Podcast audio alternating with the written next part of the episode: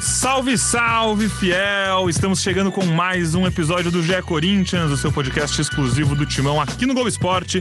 Eu sou Pedro Suaide e hoje estou aqui com Careca Bertaglia e Marcelo Braga. Marcelo Braga está de volta, o retorno do nosso craque que teve, viu, viu essas férias chegarem ao fim mais uma vez. Quem tira muitas férias, vê as férias acabarem muitas vezes. Acontece isso por aqui.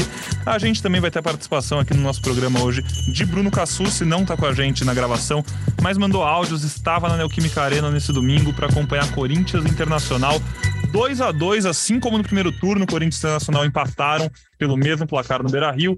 Agora na Neoquímica Arena, um jogo bem importante, um duelo aquele clássico duelo de seis pontos, que valeria uma vice-liderança caso o Corinthians tivesse vencido. Mais uma vez a gente viu o Corinthians tomar um gol no comecinho do jogo, com menos de um minuto. Vimos isso contra o Fluminense nos dois tempos pela partida de da semifinal da Copa do Brasil. Já vimos isso recentemente também em mais de um jogo contra o São Paulo, que inclusive é o próximo adversário do Corinthians, então vale ficar de olho aí, porque não pode se repetir mais uma vez isso, como se repetiu recentemente, mais de uma vez. É, e um jogo que o Corinthians teve ali uma virada, teve, foi pro intervalo vencendo por 2 a 1 podia ter ido vencendo por 3 a 1 estava com uma vitória que parecia razoavelmente encaminhada. No segundo tempo, recuou, não foi muito bem, não jogou bem, tomou um gol de empate e não conseguiu buscar os três pontos. Vamos falar sobre esse jogo, vamos falar sobre o clássico da próxima semana e outras coisinhas a mais. Careca Bertaglia, seja muito bem-vindo, meu amigo. Suas primeiras impressões sobre esse Corinthians e Inter, clássico nacional, um jogo com a Neoquímica Arena lotada, domingo, quatro da tarde, Natal da Globo. Jogo grande e que acho que tem muito assunto para debater sobre como o Corinthians se comportou, sobre as opções que o Corinthians tem e, enfim, sobre como vai ser esse futuro aí, com mais uma semana livre, né? Agora para se preparar para outro jogaço no próximo domingo. Bem-vindo. Fala amigos, fala fiel, fala Braga, bem-vindo de volta. É, acho que eu já falei essa frase algumas vezes nesse um ano e meio que eu tô aqui sei o que está acontecendo, precisa dar uma olhada no RH lá. Mas o Braga voltou de férias, a gente estava com saudade dele. Pedrão, é, vamos falar bastante desse Corinthians e Inter. Um jogo, um tal confronto direto, tal jogo de seis pontos, que o Corinthians não conseguiu desgarrar do Inter. É, sabia um, que seria um jogo complicado. E acho que a gente vai abordar bastante um tema que eu acabei descobrindo só ali na arena, né, quando saiu a escalação, que obviamente iria atrapalhar a partir do momento que os reservas acabam virando titular, porque os titulares não estavam disponíveis. Obviamente que daí os reserva do reserva complicaria e quando precisou deles o time acabou é, caindo ainda mais de ritmo, né? Já tinha caído antes das substituições, importante dizer isso e daí não conseguiu manter a vitória, que seria importantíssimo para se aproximar dos líderes e, como eu disse, desgarrar do Inter. No último jogo, Corinthians Bragantino, essa já foi um pouco da pauta do nosso programa, do nosso debate muita gente a gente vê ali no Twitter, né, que é onde está o debate, onde a gente consegue acompanhar e ver opiniões, enfim, de torcedores acima de tudo, muita gente criticando até o Vitor Pereira, porque ah, mexeu mal. Mas é, a gente falou e pô, a gente leu, né, o, o banco de reservas do Corinthians naquele caso, e eu vou ler de novo hoje, porque acho que esse vai ser um pouco do debate que a gente vai ter. O Careca falou muito bem. É, para adicionar ao banco, adicionar não, né? Subtrair ao banco fraco que o Corinthians teve contra o Bragantino, o Corinthians ainda teve a saída do Renato Augusto, né? Que não jogou, sentiu um incômodo e ficou de fora de última hora. Era esperado que ele jogasse, não foi nem para o banco. Com isso, o Juliano foi para o time titular. O Duqueiroz, que seria titular normalmente, estava suspenso com o terceiro cartão amarelo, então também não jogou. Ramiro foi titular. E aí, com isso, o banco do Corinthians tinha Rafael Ramos, Matheus Vital, Carlos Miguel, Cantillo, Bruno Mendes, Bruno Melo, Rony, Robert Renan, Matheus Donelli, Xavier e Giovani. Marcelo Braga, é, é um pouco cruel você exigir que o nível mantenha o mesmo com essas opções no banco, né? Acho que tem que ter um pouquinho de ponderação, porque faltou faltou opção, faltou, faltou gente para manter o nível, para mudar, dar novas opções. Era de se esperar que no segundo tempo, quando quatro, cinco jogadores fossem substituídos, o nível desse uma baixada, né? Bem-vindo de volta e conte um pouquinho pra gente, nossos ouvintes, vocês estavam com saudade, como foram suas férias?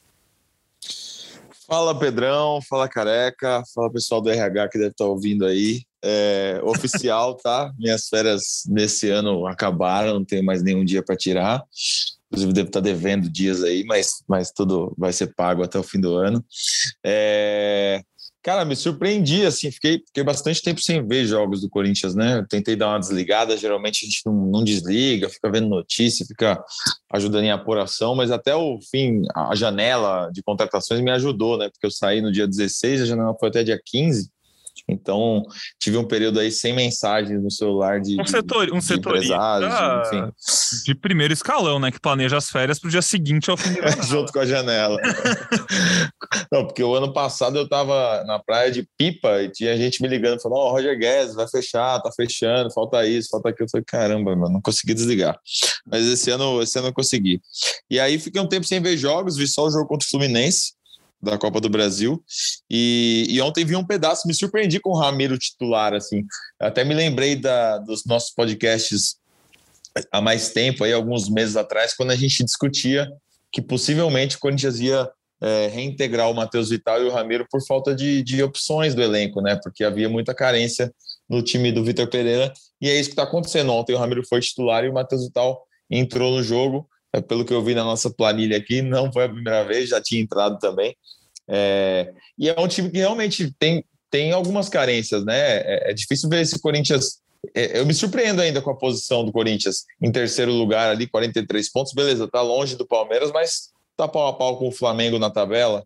Me surpreendo um pouco com a constância e a regularidade desse time, embora seja um time que, que tenha é, alguns problemas para um campeonato de tiro, de tiro longo assim.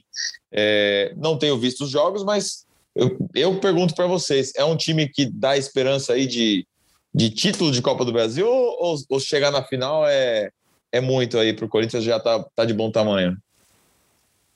Quer responder, cara? É... Sim, sim, posso responder. Acho que é bem possível. O complicado é, é quem vai estar tá do outro lado só, né?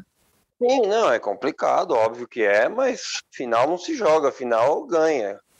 E o Corinthians tem um jogo já muito difícil pra, contra o Fluminense, né? O Corinthians vai passar primeiro do Fluminense, mas daí final é outra coisa. Eu acho que o Corinthians é, tem um treinador que, que pode ter aprendido com alguns erros, né?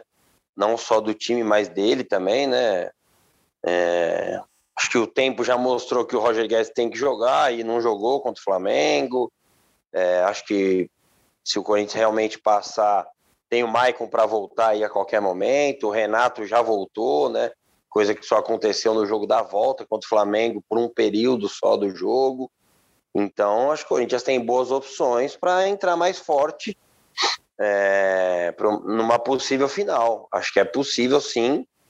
E mais uma rodada que a gente coloca em, em xeque, né? O Corinthians está nessa situação é de G, G4, mas sempre bom lembrar que é o único, né, que tem mantido essa essa média assim de estar tá sempre é, no, no G4.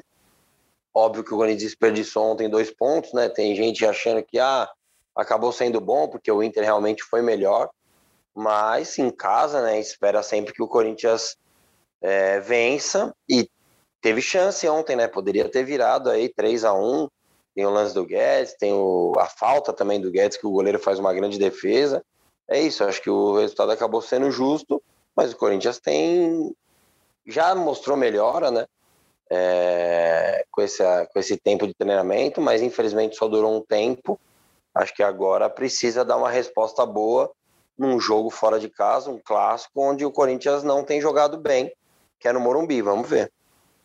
É, a gente já vai mergulhar então nesse Corinthians Inter, vou passar pela tabela rapidinho. Corinthians se ganhasse, né, ia para 45 pontos, passava o Flamengo, ficava na vice-liderança sozinho, seis pontos atrás do Palmeiras. O empate fica tudo muito embolado. Palmeiras tem 51, segue disparado na liderança, apesar de três empates seguidos.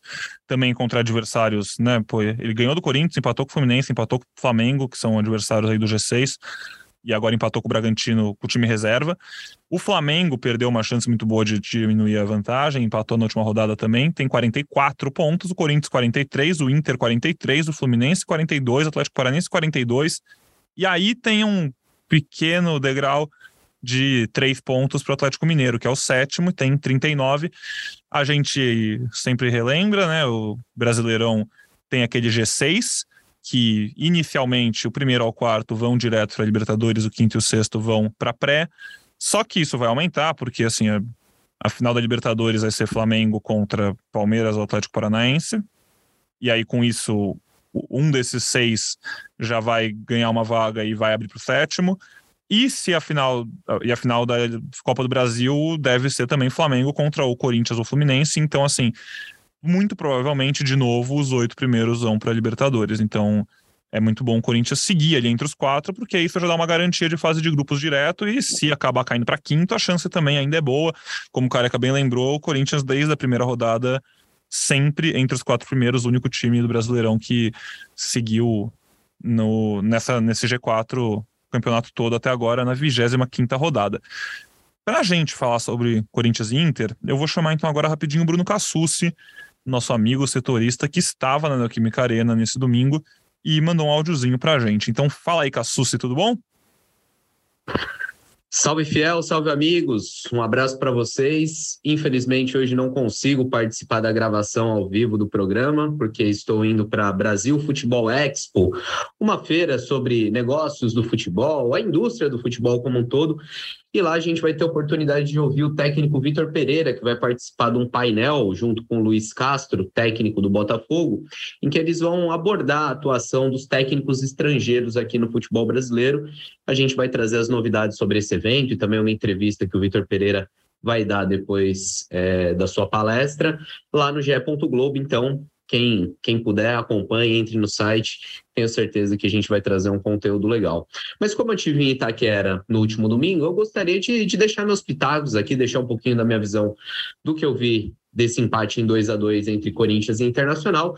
Antes de tudo, acho que ressaltar mais uma vez o ótimo público do Corinthians, mais de 41 mil torcedores, o Timão bateu a marca de um milhão de ingressos vendidos nessa temporada, está com uma média de público de mais de 37 mil pessoas, e é curioso notar, né, eu estava pensando, quando a arena foi construída, muita gente debatia, né? Poxa, mas será que o fato de estar localizado no extremo leste da cidade vai fazer com que o torcedor compareça? Será que um, o aumento do preço dos ingressos, em decorrência também da arena, que vai dar uma elitizada no público, vai, vai permitir com que o Corinthians jogue com a sua torcida, que tenha casa cheia, e acho que, que agora não resta mais dúvidas, né? Oito anos depois da inauguração do estádio, a gente vê o Corinthians sempre jogando com casa cheia, é, e hoje já discutindo até mesmo a ampliação do estádio, que na semana passada o presidente do William Monteiro Alves falou que é uma necessidade, que hoje o Corinthians já vê como uma necessidade de ter uma capacidade maior no seu estádio.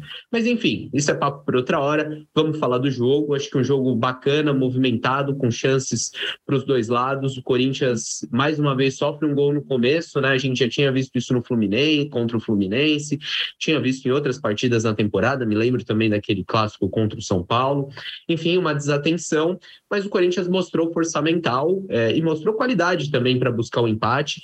E aí, é, perdeu a chance de matar o jogo com. Ou matar, é, talvez seja muito forte dizer, mas é, de, de ficar próximo da vitória com aquela chance que o Roger Guedes teve nos acréscimos do primeiro tempo, não aproveitou. E aí no segundo tempo faltou força é, física e também faltou qualidade para o Corinthians, né?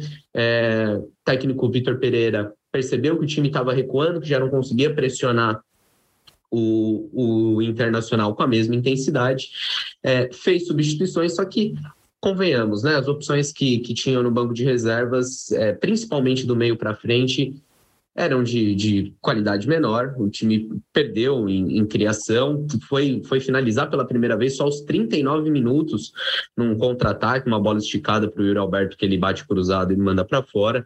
É, e aí o Inter cresceu na partida, conseguiu o, um belíssimo gol com o Alan Patrick.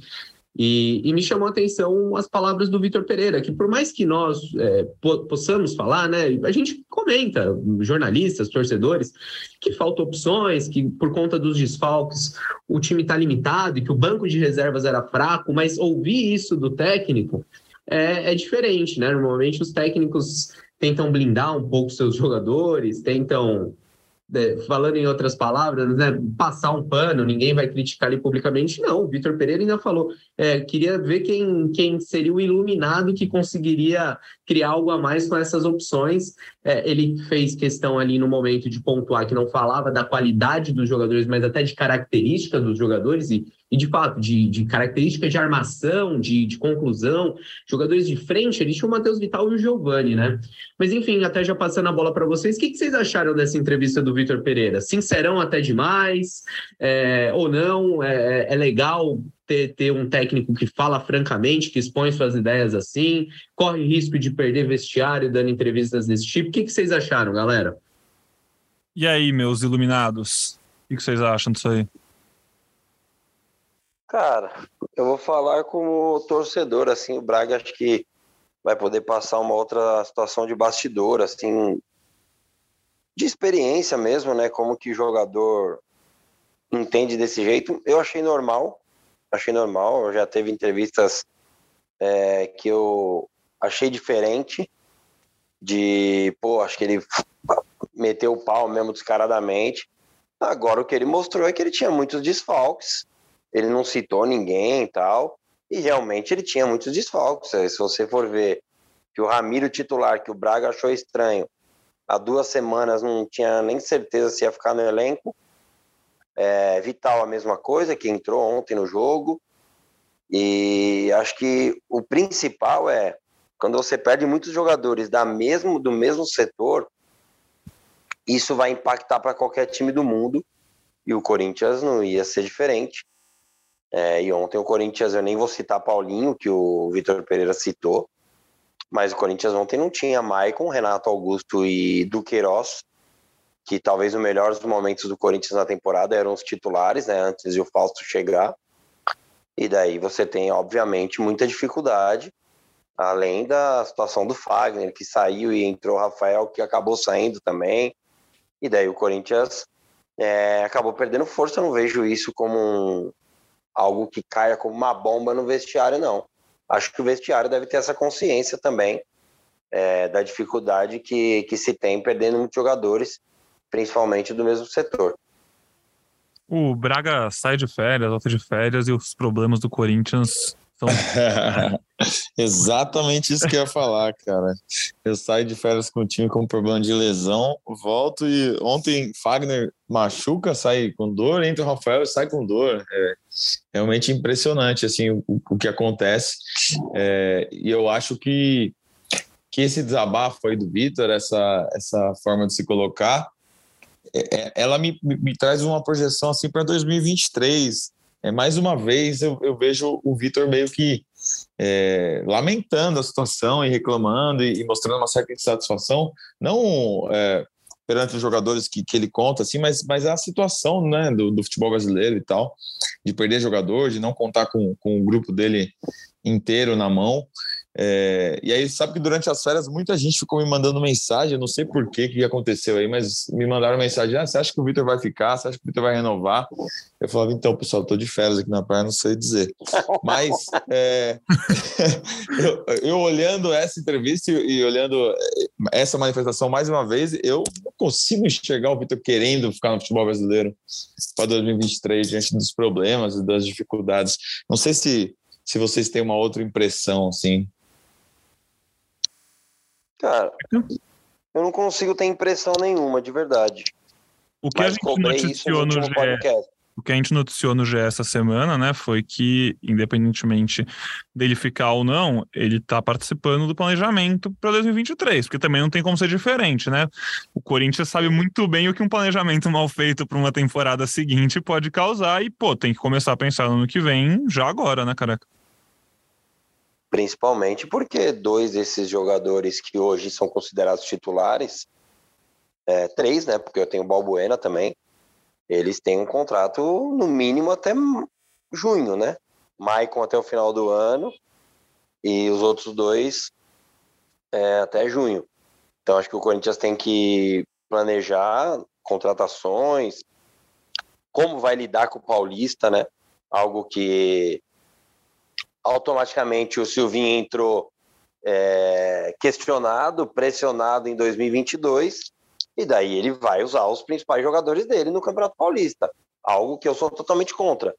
É, não tem a necessidade de o William, Renato Augusto, é, vários desses caras, Gil, esses caras jogaram mais de 15 jogos no Campeonato Paulista, 12, 15 jogos.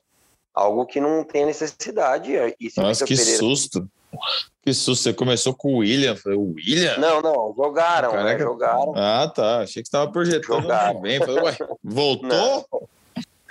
Imagina. O William vai ficar lá para sempre na, na, Inglaterra, porque a esposa dele não pode ter coceira, tem asco do Brasil. E mas acho que é isso. O Vitor Pereira tem se ele ficar, esses caras não vão jogar o Campeonato Paulista, vão jogar alguns jogos, porque acho que faz parte do planejamento, né? Não é à toa que o Atlético Paranaense tem se tornado uma força nos últimos anos, né? Acho que passa muito por isso também. E ele tem que fazer parte do planejamento. E acho que o Corinthians, quanto mais for chegando no, ao final, é, para o final da temporada, o Corinthians tem que pressionar cada vez mais o Vitor Pereira para tomar algum tipo de decisão. Não dá para chegar faltando duas rodadas e falar, então, gente, obrigado, hein? Eu vou seguir minha vida aqui. Acho que o Corinthians tem que pressionar para que a decisão seja tomada logo, porque o Corinthians precisa planejar o ano de 2023.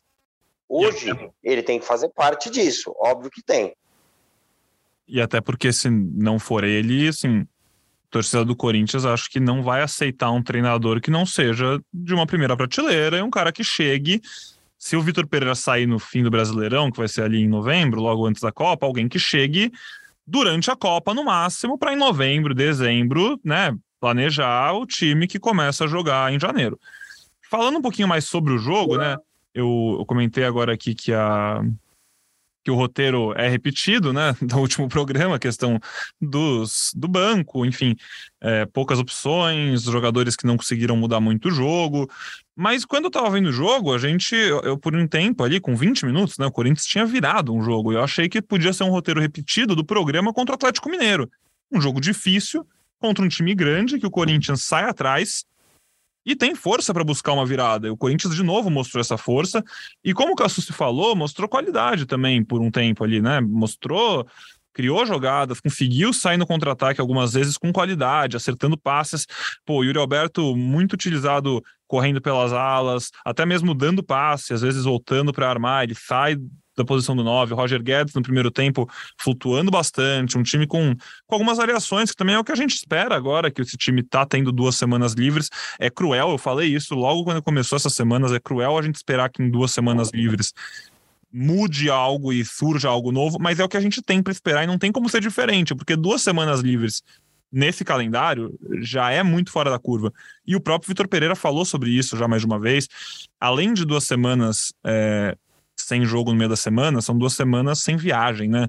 O jogo fora de casa agora é contra o São Paulo, então o Corinthians não vai viajar, não tem que se preocupar com ir para avião em, e se adaptar a outro lugar, e ir para hotel. Não, tá tudo certo, joga contra o São Paulo aqui em São Paulo e depois recebe o Fluminense para decidir uma vaga na Copa do Brasil, também aqui em São Paulo. Mas enfim, voltando ao jogo que eu estava falando, o Corinthians é, mostrou força para conseguir uma virada mais uma vez, é, assim como mostrou força para conseguir dois empates contra o Fluminense, mas o segundo tempo caiu muito, muito mesmo, e eu acho, né, cara, como você comentou, que o empate às vezes até ficou um pouco, não no lucro, né, mas era, era possível ter perdido esse jogo pelo que mostrou no segundo tempo, né, o Inter veio para cima e poderia ter feito gols, assim como o Corinthians também poderia ter feito um e ganho por 3 a 2 não era nada absurdo, acho que o empate saiu um, bem de bom tamanho, porque no primeiro tempo o Corinthians podia ter feito mais gols, e se o Roger Guedes não perde aquele gol, hein? Você que é atacante não perdia, né, careca? Inclusive, você fez um golaço esse fim de semana que eu vi no seu Instagram. Aquele ali, só quem, quem conhece muito do riscado pra fazer um gol daquele. Tá louco. Foi um gol bonito, um gol bonito. Acertei, né? Às vezes acerta um chutinho desse aí. Então, era um. Não dá para falar que eu faria, né? Porque eu nunca joguei nessa realidade aí, 40 mil ali pressionando tal. Era um gol ainda mais pro nível dele, é, que tem que ser feito. O, e ele, para mim, era o melhor do jogo, né? Naquele momento, tava jogando muito. E assim, cara, é difícil a gente falar porque, mas eu acho que ele caiu com esse, com o gol que ele perdeu ele fez um segundo tempo daquilo que a gente já cobrou muitas vezes aqui, não só ele, mas o William. Ele ficou muito preso do lado esquerdo, cara. E acho que passou também por isso essa queda de rendimento do Corinthians. É, o Corinthians no primeiro tempo, como você disse, já começa o jogo perdendo, né? Algo que é muito complicado e isso precisa ser consertado. Isso não pode virar rotina, cara. Não pode virar rotina porque é muito complicado, vai ter uma hora que vai custar caro. E Corinthians de novo teve que se expor, é, correr atrás, conseguiu méritos, até podia ter ampliado, não só nesse lance do Guedes, citei aqui a falta, e até por volume mesmo, né? O Corinthians deu um enquadrou o Inter, é, aproveitou o bom momento né, que estava na partida, mas não conseguiu transformar isso em gols.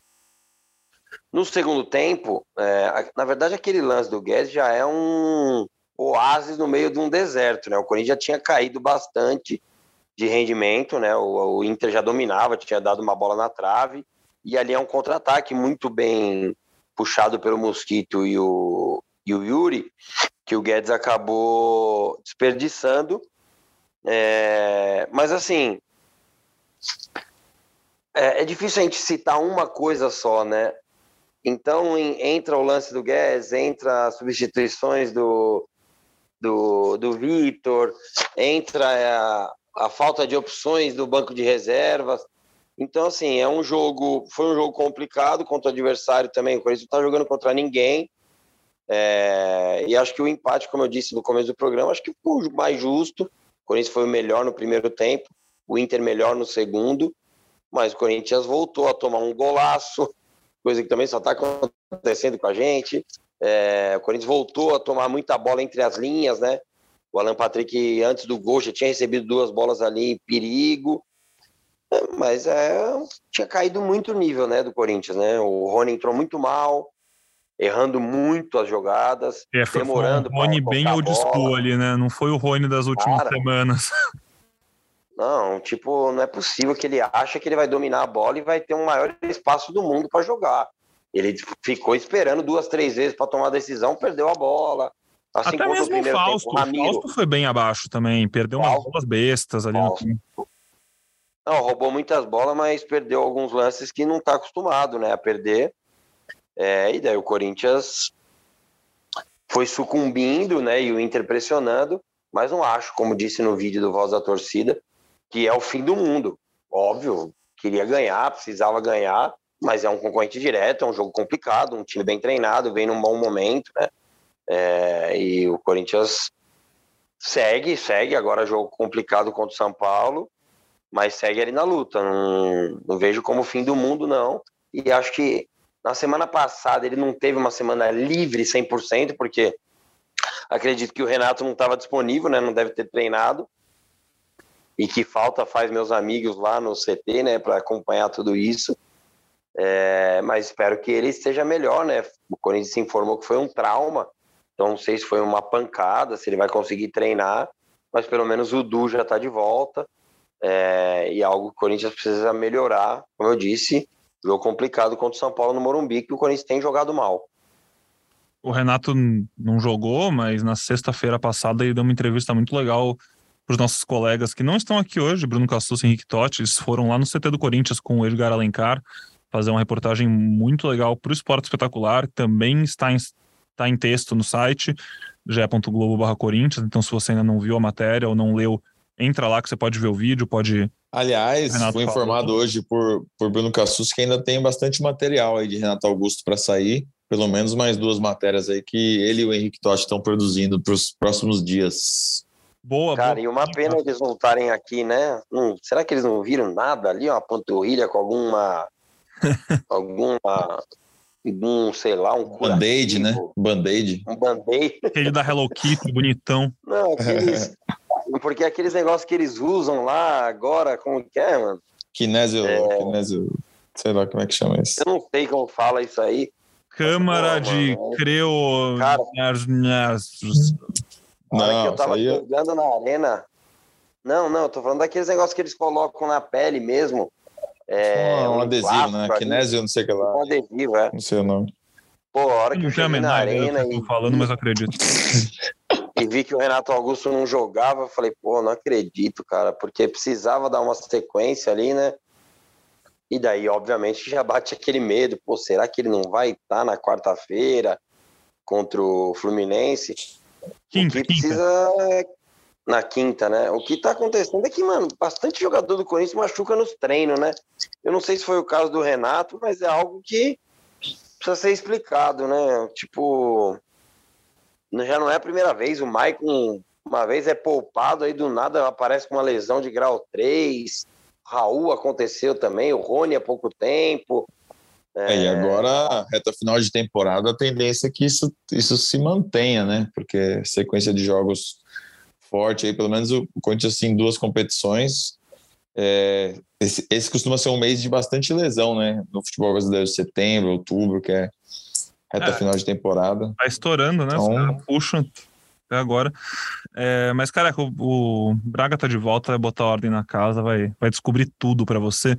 É, nessa do Corinthians não divulgar relacionado mais, é complicado, porque você descobre a escalação só uma hora antes do jogo, você descobre os relacionados também, né? Então, quando dá um caso desses, assim, todo mundo é pego de calça curta, porque, pô, Renato mudou o Corinthians desde que voltou, inclusive todo mundo que ouve o podcast aqui faz sua oração diária ao Bruno Maziotti, que salvou a temporada do Renato.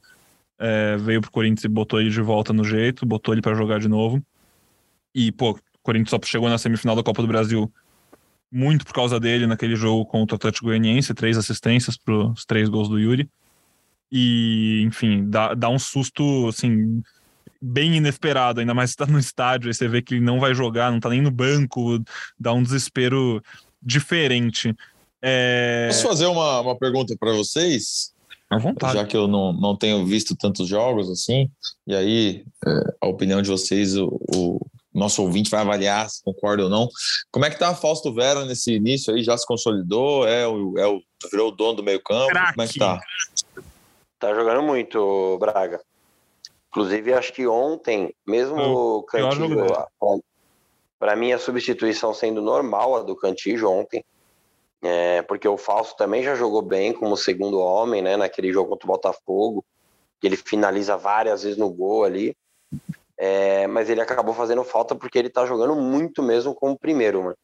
Ontem, até para trazer aqui pro fantasy do, do canal, né, eu tinha ele no cartola, ele fez 9,60, oito roubadas de bola, o homem tem jogado muito ali, e infelizmente, quando ele foi para segundo ontem, foi para interno, né? Quando o Kant entrou, ele acabou caindo de rendimento, até participou pouco do jogo, né? É, não sei se acabou ficando um pouco perdido ali, porque ele, nos últimos jogos tem sido ali o aquele primeiro homem e tem dado uma boa. tem roubado muita bola, tem dado andamento, não tem medo de errar, né? Então, aquilo que eu sempre cobrava aqui, de tentar o passe difícil, ele tem tentado, tem conseguido e com certeza hoje ele é titular sem, sem dúvida nenhuma. Acho ele que com a volta do Maico, o Maico ficaria sentadinho para mim. Ele ganhou meio campo ali, Braga. Você vai ver aí nesses próximos jogos. O cara tá realmente ditando o ritmo ali do meio de campo. Muito bom. Ó, bom investimento do Corinthians, assim. É, é, já é difícil imaginar que ele não vá render um dinheiro legal pro Corinthians no meio do ano que vem, no fim do ano que vem. Ele tem o quê? 20, 22, 21, 22? 22. É, é difícil de imaginar, porque no próximo ciclo das Argentinas. Para, cara, você já tá pensando em dinheiro, meu. Ah, o Corinthians não contratou ele pensando que vai revender? Torcedor do Corinthians, e pô, a gente espera que ele saia depois de algum, algum alguns títulos, mas é, é, ele tá na mira da Europa, com certeza. Assim, é um Ô, Braga, vai... Braga. Oi. Saiu a notícia aqui na semana passada que o técnico da Argentina estava de olho nele para futuras convocações agora, mano. Pra agora é? mesmo, antes, é. antes, da Copa, mano. Eu, eu, acho muito difícil ele ir pra Copa, porque, pô, a Argentina encaixou, a Argentina talvez seja a seleção que tá com o melhor momento, né? Ela não perde a, pô, 30 e poucos jogos quase, eu acho. Mas pro próximo ciclo, ele é um cara que vai na Copa de 2026, tá com 26 anos. Então, assim, pro próximo ciclo é bem provável que nas primeiras convocações depois da Copa ele já seja um cara é, constante nas listas de, do Scaloni ou quem for o técnico para renovar esse meio de campo, um cara que vai, vai ter uma grande, grande ciclo para a próxima Copa, enfim. Cara, sabe que, que te, é, durante as séries eu falei com um empresário ligado a, a, futebol europeu e tal, que, que gosta bastante do Vitor, e ele fez uma reflexão que ele acha que esse time do Corinthians, que o Vitor Pereira vai ser responsável por vender muita gente do Corinthians nos próximos, sei lá, dois anos, vamos dizer.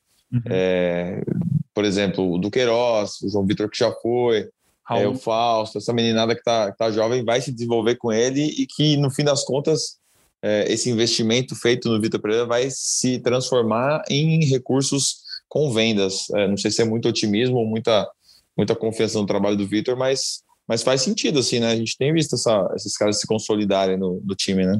É, e faz Sim. parte daquilo que o. Acho que o próprio Cassucci fez uma matéria bem legal de bastidores da contratação do Fausto Vera, e que era o Vitor Pereira, a gente até comentou isso num dos últimos podcasts, que era ele falando assim, pô, eu, eu, faço isso há bastante tempo, esse cara aqui eu, eu conheço, e né, ele estava na Europa, ele vai, vai render em qualidade para o time hoje, mas assim, vai render em dinheiro também.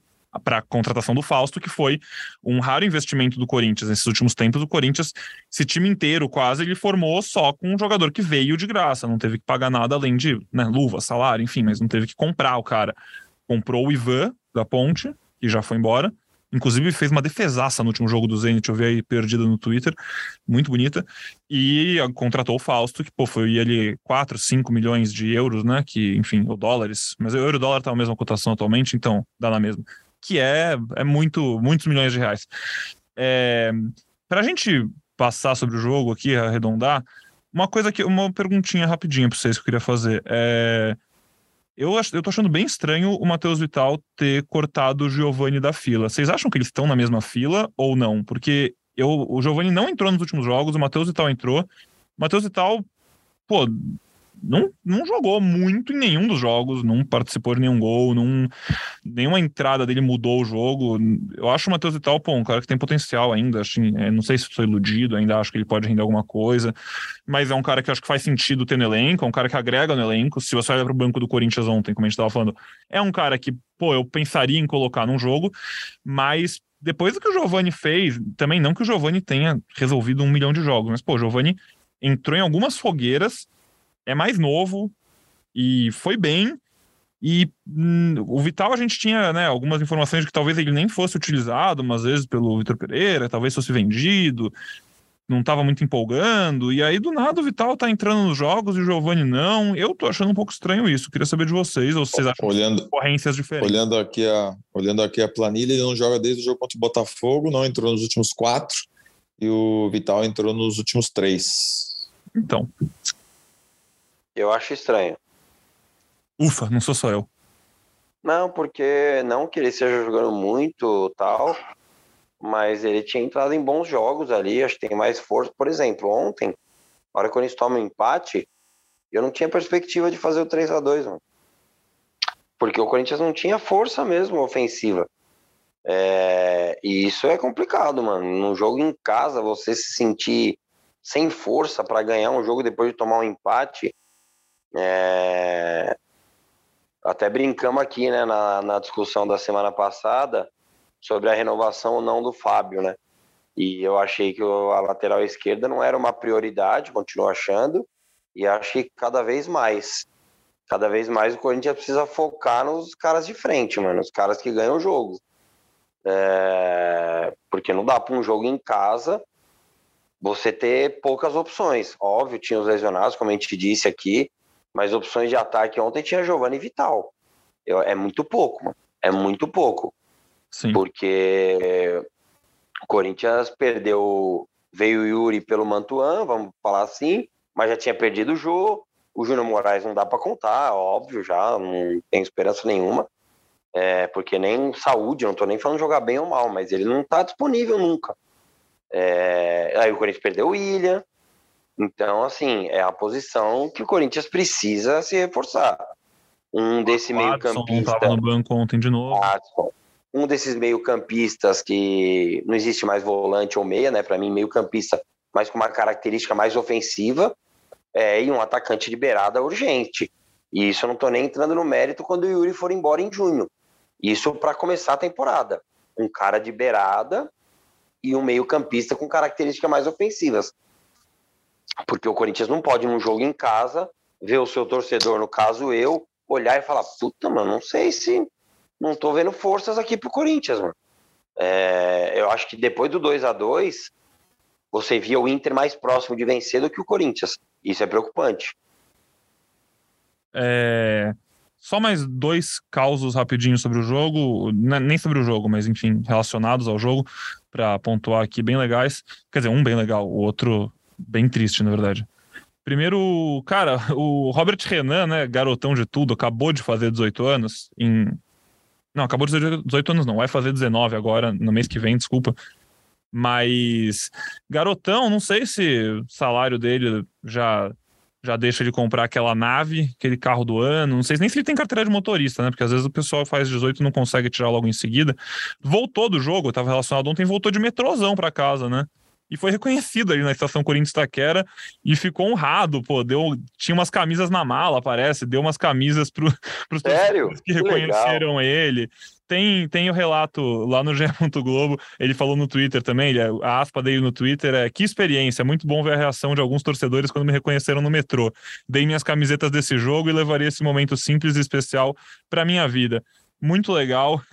É, Robert Renan, pô, também outra joia do Corinthians que tá tá aparecendo, tendo suas primeiras oportunidades no profissional. E, inclusive, aproveitando o gancho, eu vou falar de base mais pro fim do programa, que tem que falar, porque sub-20 do Coringão mandou muito bem esse fim de semana e está numa final nacional que vai ser gigantesca. Mas antes disso, Robert Renan, né, que eu citei agora aqui, além de Giovanni, que eu também já citei aqui no podcast, foram convocados para a seleção sub-20. O Brasil vai ter um quadrangular no Uruguai, vai jogar contra a Argentina, Uruguai e Uzbequistão é, entre 4 e 7 de setembro, né, começando agora. E além dos dois que já estão bem integrados ao profissional, mais três jogadores do Corinthians. Então, pô, cinco convocados para o Sub-20, para a Seleção Brasileira Sub-20. É, o Biro, que também já jogou pelo profissional, mas ainda fica mais na base. E o Ryan e o Arthur Souza. Então, toda a sorte do mundo aí para os cinco corintianos que estão lá.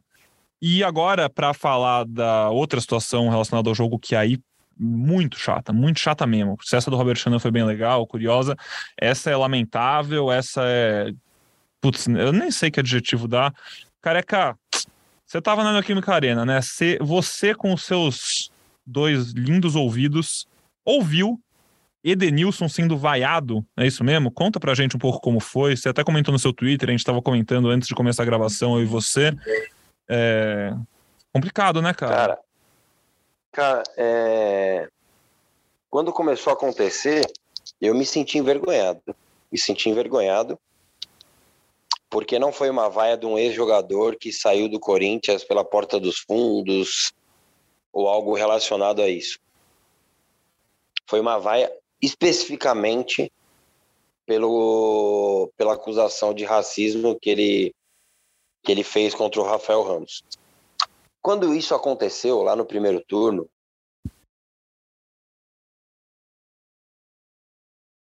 eu não tenho a data aqui, sim, enquanto eu falo do cast, que a gente não poderia julgar o Rafael Ramos porque não tinham provas, a gente não conhece o Rafael Ramos, ele tinha acabado de chegar no Corinthians.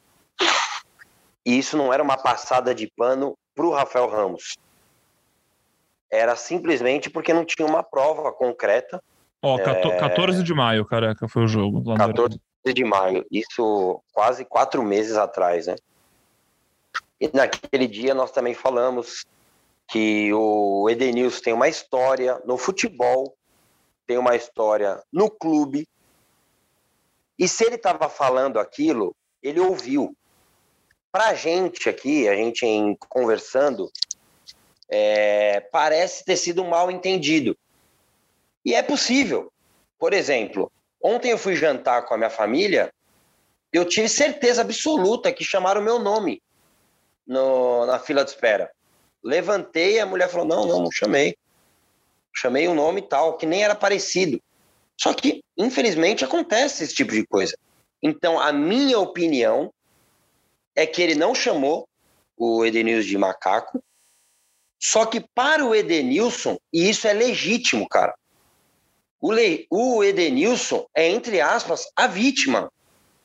A gente não pode tratar o Edenilson como mentiroso porque não foi provado a situação. O Rafael Ramos está na dele de se defender, óbvio, e eu acho que ele realmente não chamou. Como o Edenilson está na dele de acusar.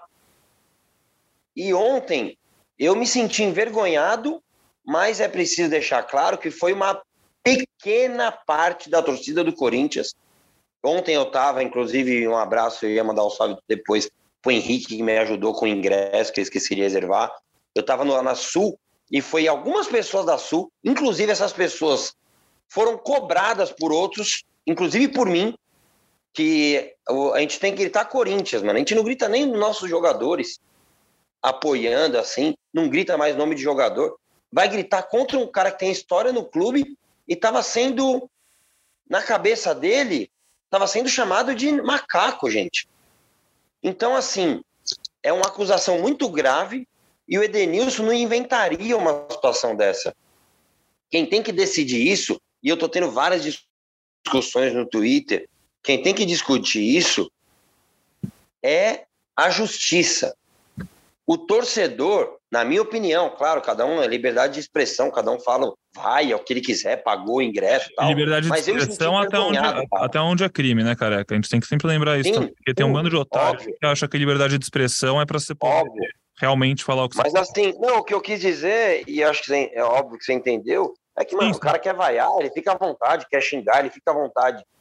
Cara, eu fiquei envergonhado, mano, pelo, por torcedor do Corinthians é, que eu frequento arquibancada há mais de 30 anos, cara. Eu olhava e falava, meu Deus, o que, que é isso, cara? O que, que é isso, mano? Por que, que nós estamos fazendo um negócio desse? É, é algo muito sério e precisa ser discutido, sim. Todos os dias precisa ser discutido. Eu sou branquinho de olho claro, mas eu não sou melhor que ninguém. Melhor nem pior que ninguém. Nós precisamos viver cada vez mais. O mundo evoluiu, gente. Se a gente não evoluir junto, nós estamos ferrados, cara. Nós estamos ferrados. Hoje não é mais engraçado fazer piadinha é, com cunho racial ou é, sexual. Se a gente não evoluir junto com o mundo, nós vamos ficar para trás, mano. Então, assim, tem que ser respeitado o Edenilson, que fez uma acusação séria. Até acho no dia, o Braga estava lá, é, em Porto Alegre, se eu não me engano. Eu acho que é, a, a, a, polícia fez até meio que um, não vou falar circo, porque acho que é pesado assim, mas fizeram um auê até muito grave assim. Só que depois foram atrás de, de imagens, não foi nada aprovado, mas isso não faz do Edenilson um mentiroso. Eu não vaiei e fiquei com vergonha de quem vaiou. É, essa não é a história do Esporte Clube Corinthians Paulista, mano. E é engraçado porque esse ano a Libertadores teve tantos casos de racismo de argentinos contra brasileiros que parece que a gente se ofende, né? Os torcedores aqui se ofendem quando outro país, outra pessoa faz com jogadores nossos, mas aí quando um jogador de outro time se sente ofendido por algum jogador nosso, quer relativizar, quer. Não, não foi bem assim, e cara, tá louco, você não pode ser isso não, isso aí não, não tem mais espaço para isso, não dá. Muito legal o seu relato, careca, e realmente lamentável, lamentável, evoluímos já bastante, falta falta muito, o caminho ainda é muito longo. Pelo menos a gente, pô, não ouve, há, há, pouco tempo, alguns anos atrás, a gente ainda ouvia muito, por exemplo, o grito de bicha quando tinha tiro de meta lá na arena. Hoje a gente não ouve mais. É raríssimo. É, mais ou menos, né? No, no, no, no Pô, jogo é, passado. tem os idiotas, né? É, no jogo passado, Corinthians e, e, São Paulo, do primeiro turno, aliás, há um turno atrás, teve algumas, é, alguns julgamentos homofóbicos. O Corinthians até foi citado, né? No, no STJD. Não sei como é que andou isso, se teve alguma punição, não me recordo, acho que não. É, mas é algo que, que é, faz parte aí, ainda faz parte, e o Corinthians também tem lutado contra, né? Sempre coloca lá no telão e tal, pedidos e tal. É, faz parte, mas não, não deve mais fazer. Como o Careca falou, a gente precisa evoluir, a gente precisa é, mudar e, e, e, crescer junto com a sociedade, assim. Então, enfim, concordo com tudo que o Careca falou. Acho que o, que o Edenilson, é, por mais que é, a gente não tenha certeza, eu estava lá e eu até hoje não sei se, se, se, o Rafael Ramos falou ou não falou. Eu acho que as imagens são da reação, não são a, a, a imagem é, não é a imagem do ato que o Edenilson disse ter escutado. Então, é um caso que, para mim, é muito confuso, mas eu entendo que se o Edenilson acha que, que foi ofendido, se ele acha que ouviu, ele tem o direito e, e Claro. O torcedor não precisa, não precisa xingar o cara por isso, assim, é, ele está buscando os direitos dele, pedindo investigação, e acho que é um, é um caso para a gente ter cuidado. E como o Careca falou, o Denilson teve uma história legal no Corinthians, foi campeão é, de várias coisas, foi muito importante na Libertadores, inclusive, né? O Alessandro ficou um tempo fora machucado, o Edenilson assumiu a lateral direita na época, enfim, é um cara que tem, tem história dentro do Corinthians. E pois. É importante, importante isso mesmo né? Desculpa, Pedrão, porque é um uhum. assunto que, mano, me, me incomodou bastante, de verdade. É, eu olhava para trás e falava, mano, não é possível que eu tô vendo isso, cara. É, só que, assim, é bom deixar claro que se ontem tinha 40 mil pessoas lá na arena, baita frio, inclusive, talvez nem 5% foram responsáveis por esse tipo de grito. Foi bem ali onde eu tava, né, que era o setor sul, quase esquina com o oeste, principalmente nos momentos que ele for bater uns escanteios. E além da história dele no Corinthians, ele tem uma história no futebol. Você não tem um A para falar do Edenilson. E eu não conheço Edenilson, nunca cheguei perto do Edenilson, mas é uma coisa minha. É, não é porque é meu amigo que eu estou fazendo qualquer tipo de defesa. Eu, inclusive, eu nem estou defendendo o Edenilson ah. ou acusando o Rafael Ramos. Não sou eu que tenho que ver isso. Eu só acho que o torcedor, ontem, esse torcedor que vaiou, ele acaba de uma forma ou outra inibindo que a gente fale cada vez mais sobre o racismo, do que sofre o, é, o homem, a mulher preta no Brasil, mano. Então, isso é algo que nós precisamos falar todos os dias, porque, como o Pedrão disse, a gente viu casos e casos. Não adianta quando é contra nós a gente achar um maior absurdo e quando é, entre aspas, a favor, é, que não é o caso, né? Por isso que eu coloquei as aspas, a gente relativ... É, rela... me fugiu agora a palavra, né, amigos? É, não, isso não existe, cara. Isso não existe. Isso nós temos que continuar lutando, lutando, lutando, até que isso acabe, mano. Até que o, o idiota que seja racista fique preso, que pague por isso. Então, assim, respeite ao Edenilson, mano. Eu acho que precisa ser respeitado um cara que escutou. Para ele, ele escutou. Ele não ia fazer toda aquela cena ali, gente. É é, então, acho que é muito grave, mano. É muito grave. E quem tem que é, julgar não somos nós. É, é, a polícia. Aproveitando que a gente já pô, tá falando sobre isso e é muito importante, é, é só para explicar para muitos nossos ouvintes, cara, não é porque a investigação foi inconclusiva que o Edenilson mentiu, né? Tipo, esse é o ponto. Inconclusiva quer dizer exatamente isso. Não dá para ter uma conclusão do que aconteceu. Até agora, todas as investigações sobre esse caso foram inconclusivas. Mas um exercício rapidinho aí. Empatia. Se coloca no lugar do Edenilson. Você acha mesmo que o cara ia querer causar todo esse auê à toa? Você acha que ele não, ele não ouviu, não sentiu nada, ele não se sentiu ofendido, não se sentiu agredido e falou: ah, agora eu vou aqui aproveitar, vou aproveitar que eu sou preto e vou falar que foi racismo porque isso vai causar uma crise no Corinthians e eu vou sair de coitadinho. Pelo amor de Deus, que vocês realmente eu acho que eu até, tudo eu que acho que eu até falei. pensa nisso? Acho, Porra, gente. Eu acho que eu até falei na época, o, Pedrão, que o Edenilson no dia seguinte mandou mensagens pro, pro Duílio Monteiro Alves. Não sei se mandou mensagem ou ligou, tá? Mas eles conversaram e ele pediu desculpas pela repercussão e tal, mas disse que não tinha é, outra opção assim é, naquele momento que que ele ouviu, que ele tinha certeza e convicção, que ele queria levar aquilo à frente e tal, que ele respeitava muito o Corinthians, mas que ele, ele tinha um, um papel ali e, e, precisava levar isso à frente. É, como você falou, ele, ele, ele não apaga a história dele no Corinthians, né? Ele só é, lutando por algo maior, algo que, que, que, é mais importante, que, que é uma coisa que ele se sentiu ofendido por, por ter, por achar que ouviu. A gente não, ninguém nunca vai ter certeza se isso aconteceu ou não. Eu acho que vai ser um caso inconclusivo aí por, por, por muitos anos. É isso, então, pô, acho que caso lamentável de parte da torcida do Corinthians com o Edenilson. É, e vamos, vamos seguir falando sobre isso, porque é necessário. A gente está fazendo o que a gente pode, né, nesse caso, e acho que é importante todo mundo refletir se por acaso você tem raiva do Edenilson por isso, bota a mão na consciência, pô, pensa no que aconteceu, a gente tá todo mundo aí se desconstruindo, querendo evoluir, e já passou da hora, né, ainda mais, pô, uma coisa tão, tão, tão básica quanto racismo, né, tipo, isso aí não é para ser polêmica, mas é, é, crime, como a gente falou. É, virando a página, então, aqui, a gente seguindo, caminhando um pouco para a reta final do nosso podcast, eu vou chamar outro depoimento do nosso amado Bruno Cassucci, que tem tem uma paradinha bem legal para falar de uma matéria boa que ele fez, está lá no ge.globo Corinthians, e ele quer contar para vocês sobre o que ela é sobre, e os bastidores dela. Então, fala aí, Cassucci, bem-vindo mais uma vez. Rapaziada, eu estou de volta para falar de uma matéria que a gente publicou nessa segunda-feira no GE. Globo, trazendo dados atualizados das finanças do Corinthians.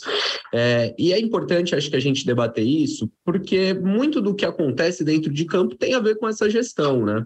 É, e em vários momentos, torcedores contestam a gente, falam assim: pô, torcedor de balanço, fica falando de dívida, é normal ter dívida, toda empresa tem dívida. E realmente, é, é não, não é um absurdo você ter dívida. O problema é, é qual é o tamanho dessa dívida e qual o, a relação dela com o seu faturamento, com o que você recebe. E essa matéria que a gente fez hoje no Globoesporte.com, no GE. Globo, mostra o, o, como a dívida atrapalha o Corinthians, como a, a, dívida alta de quase um bilhão vai drenando recursos do Corinthians. É, quem está ligado um pouco mais no cenário econômico do país, acompanha as notícias aí da, da área financeira, né, sabe que a gente está é, num cenário de juros altos no país. Né? A taxa Selic está em 13 13,75. E com, com juros altos, é, o Corinthians tem uma dívida alta também, o clube está projetando gastar nesse ano, com despesas financeiras, 110 milhões. É muito dinheiro. É praticamente tudo que o Corinthians vai arrecadar com vendas de jogadores, a venda do Ederson, a venda do Gabriel Pereira, a venda do João Vitor. Enfim, é, o Corinthians, nesse documento, é, tem uma expectativa de ampliar suas receitas, vai receber, vai fechar o ano com, com um faturamento maior do que esperava, na casa de 750 milhões, o, o, valor que aparece no documento 756, é um bom valor, um pouquinho abaixo do que projeta é, o Atlético Mineiro e menos também do que o Flamengo está tá esperando faturar mais de um bilhão nesse ano, mas é um Corinthians que já consegue incorporar suas receitas, é, que está arrecadando mais com seu estádio, com marketing, com patrocínios. Nessa matéria, a gente tem os dados detalhados, né, de quanto o Corinthians espera receber com, com cada uma aí dessas categorias, mas é um Corinthians que também está gastando mais. Ah, o gasto com o pessoal aumentou em praticamente 25%, é, isso envolve não só os, os, jogadores, mas também os funcionários do clube. Enfim, trazendo um panorama aí das finanças do Corinthians, que espera terminar mais uma temporada no azul, expectativa de fechar o ano com um superávit de 10 milhões. No primeiro semestre ele foi de 2 milhões, a expectativa do Corinthians é de terminar 2022 com 10 milhões no azul. Seria o segundo ano seguido, um bom resultado para o Corinthians, mas o desafio é reduzir a dívida, porque, como a gente mostra, a dívida consome muito, drena recursos do clube que poderiam ter sido investidos no futebol, no time, para trazer reforços, para construir o CT da base, enfim, tem muita coisa que poderia ser feito com esse dinheiro que acaba sendo destinado para pagamento de juros. Tá bom, galera? Foi um prazer participar com vocês, mesmo que gravado. Dessa vez não pude estar ao vivo, mas em breve a gente está junto novamente. Um abraço, boa semana para todo mundo. Valeu. Um abraço, Cassucci. Boa cobertura aí do evento da CBF, que vai ter o Vitor Pereira. A gente fica na expectativa de boas matérias suas. Os torcedores com a expectativa de você conseguir tirar do português que ele vai renovar o contrato para mais um ano e a gente vai e a gente vai lendo tudo lá no GE. Globo. É, Pedrão, fala, só pra, só para só para surfar nesse assunto aí, o Corinthians quitou né, a dívida com o Torino pela compra do Danilo Avelar, compra feita lá em 2019 em duas parcelinhas. Aí quando deu uma atrasadinha na segunda de 750 eu, mil eu euros. fazer umas compras parcelar duas vezes em três anos. Porra! E aí o Eu não Corinthians quitou tem, tem duas semanas. Ah, tem que pagar, pô. Comprou, vai ficar Pô, na FIFA aí. Podia ter, podia ter é, limitação de contratação e tal. É, era perigoso essa, essa dívida com o Torino. Mas o Corinthians quitou aí há cerca de duas semanas e, e não tem mais esse risco de, de punição na FIFA. Daniel Avelar que tem contrato até o fim do ano, está lá emprestado no América e não vai render nada para o Corinthians, hein? É, complicado. Foi uma contratação que, bom, não foi muito boa, né? A gente vê agora passando o tempo porque aconteceu dentro de campo, fora de campo também, se a gente estava falando de racismo, né? Agora, todo mundo lembra muito bem do caso, enfim, se não também vai ler, que a gente Pedrão. falou várias vezes sobre isso já. Fala, careca. Vou te interromper, cara. Vou te interromper porque a gente sabia que não ia dar em nada o Avelar, gente. A gente sabia sim. A gente sabia sim, mas era um momento que a diretoria do Corinthians fazia com, com mais volúpia esse tipo de contratações, né? Sim. Agora deu diminuída, só veio o, o Júnior Moraes nesse esquema, Bruno Melo, ainda continua rolando. Mas na época lá, a contratação foi horrorosa. Horrorosa. Carilli, né? Acho que falou: não, contrata esse lateral. Eu nunca vi um lateral esquerdo que a melhor coisa que ele tem é a bola aérea. Pô, pelo amor de Deus. É lateral esquerdo. E o pior é que ele, pior é que ele naquele Campeonato Paulista de 2019, que foi o momento da compra, ele tinha jogado bem, né? Ele, ele Ah, vinha de um tá. 2018 horrível. Ele fez Jair, Patos, fez, não fez? é, ele fez alguns jogos, assim, alguns meses falar? bons, e aí, depois da compra, realmente. Coração, de coração. Eu preferia ter empatado 0 a 0 com o Palmeiras do que ter ganho com o gol deles. Porque aquele gol lá, mano, ele era emprest... ele tava emprestado, gente. Obrigado, Torino. Vida que segue. Devolve aqui. O Corinthians comprou um jogador. Cara, Fica, tra- fica tranquilo que comprou. daqui a pouco compram o, o, o bambu, Com- cara, que tá emprestado. Comprou e meses louco? depois, hein? Comprou e meses depois contratou o Sid Clay para ser uma opção. Ele tava jogando ontem, eu nem sabia que ele tava no Cuiabá, cara. Ô, Esses Ontem querem... Sid Clay tá no Cuiabá? jogo, Ontem eu cheguei em casa, tava ele lá, mano. Aquela mesma, ba- aquele estômago alto, barriga de Não sabia, cadela. Né, e o Faz quanto Clay- tempo? Tá? Deixa eu ver. Cuiabá Ah, nem sei, nem sei, eu nem sabia. Sid. Clay. E o Sid Clay, né, 4 de agosto. veio pro Nem Corinthians, sabia, cara. veio pro Nem Corinthians eu. nessa segunda passagem dele, num momento que o Guilherme Arana estava voltando da Europa e foi pro Atlético Mineiro, né? Complicado isso aí, podia ter né, investido melhor esse dinheiro, o Coringão, pô. É, que era caro, né? O, o Arana era um, era um é jogador que- é muito caro É que, o época. Corinthians- é que foram vários baratos do Corinthians que, se você soma, talvez, né, desce pra tentar convencer o o Arana que, pô, é outro nível. Eu lembro que, que nessa janela o Corinthians ficou entre o Dodô e o, e o Sid Clay. E acabou trazendo Cara, e o Sid Dodô, Clay. hein, mano? E o Dodô, gente?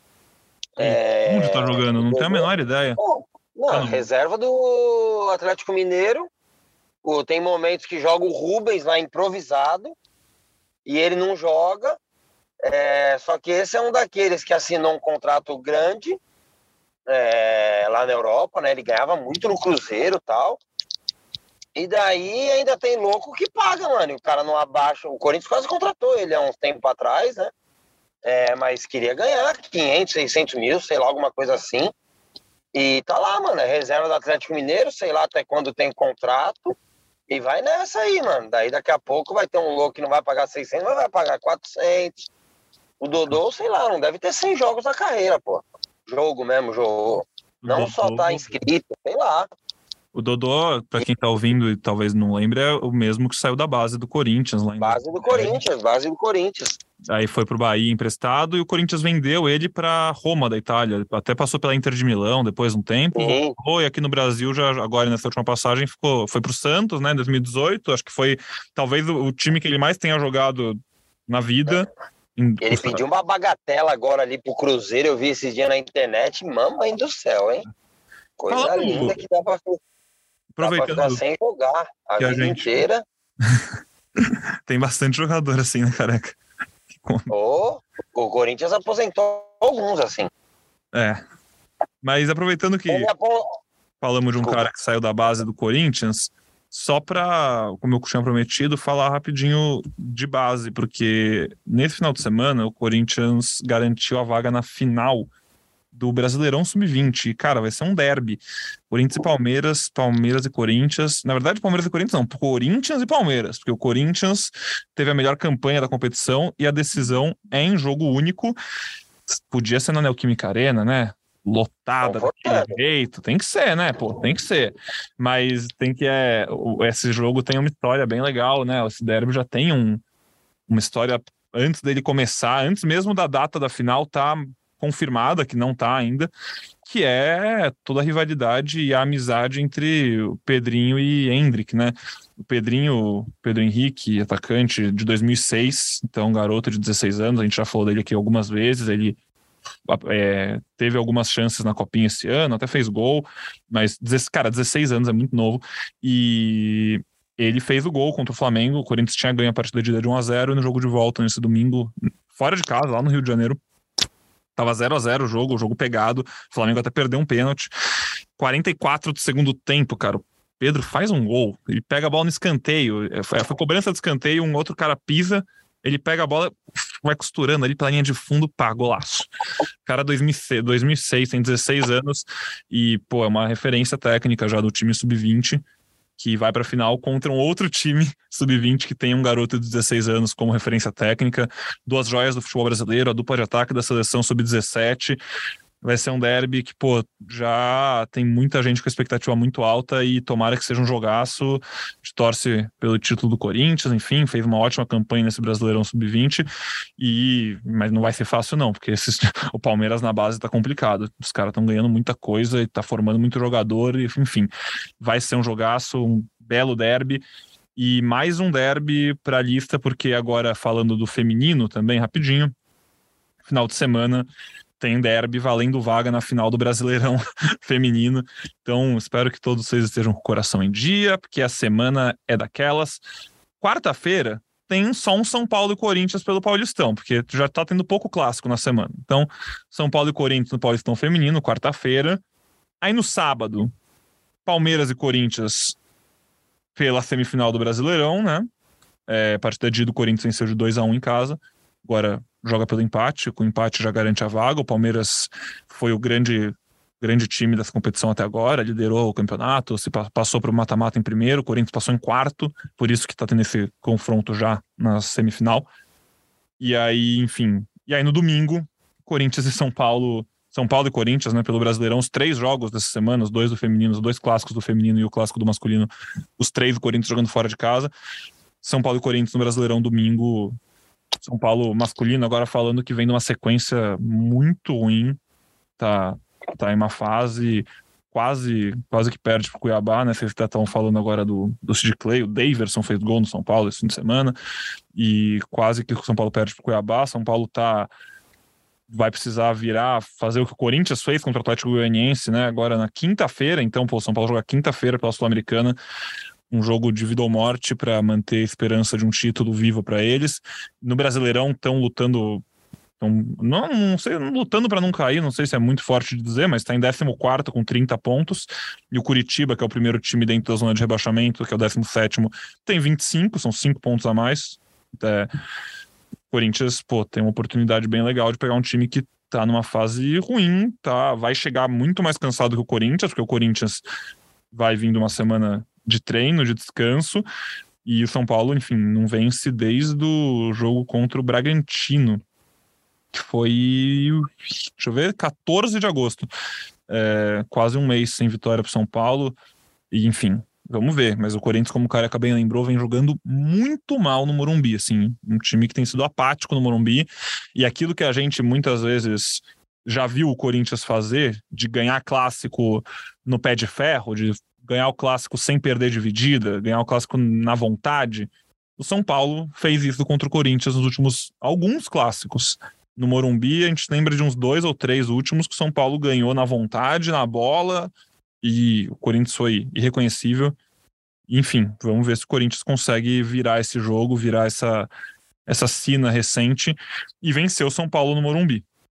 Domingo, quatro da tarde, promessa de um belo majestoso valendo bastante. Senhores, por hoje é só.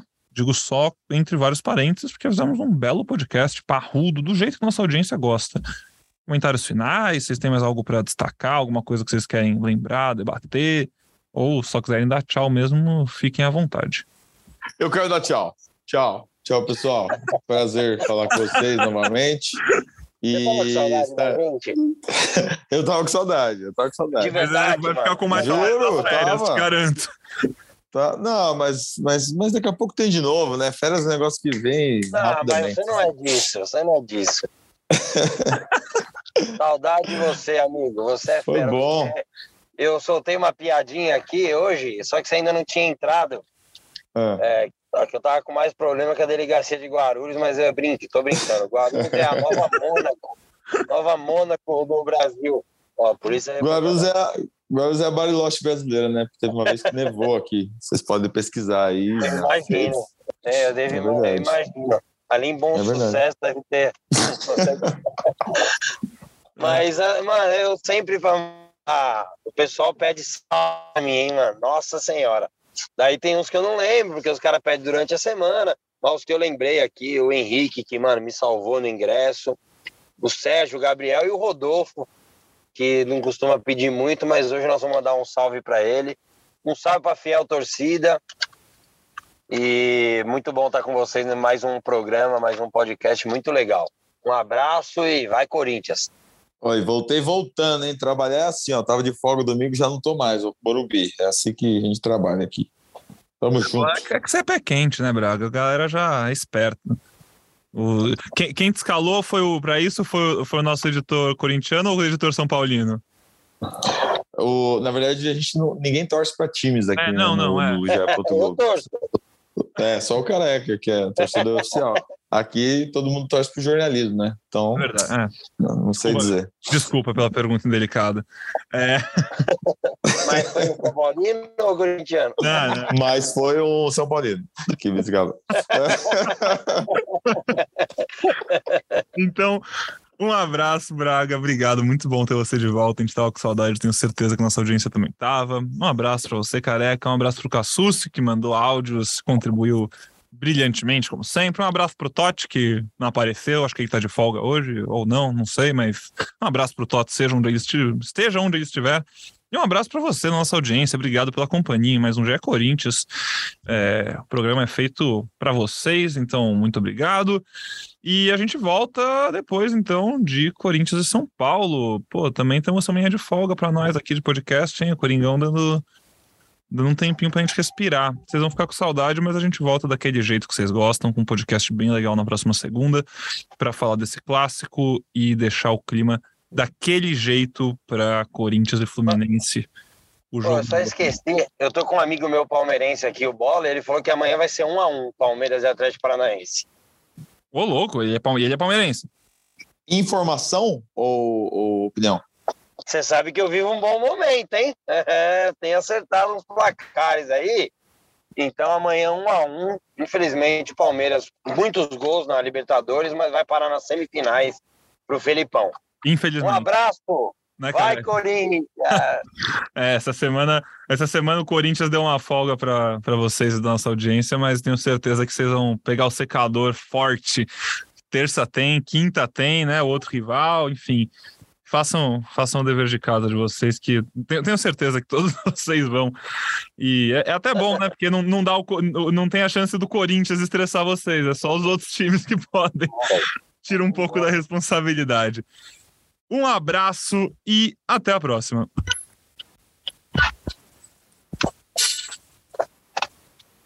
Valeu, valeu.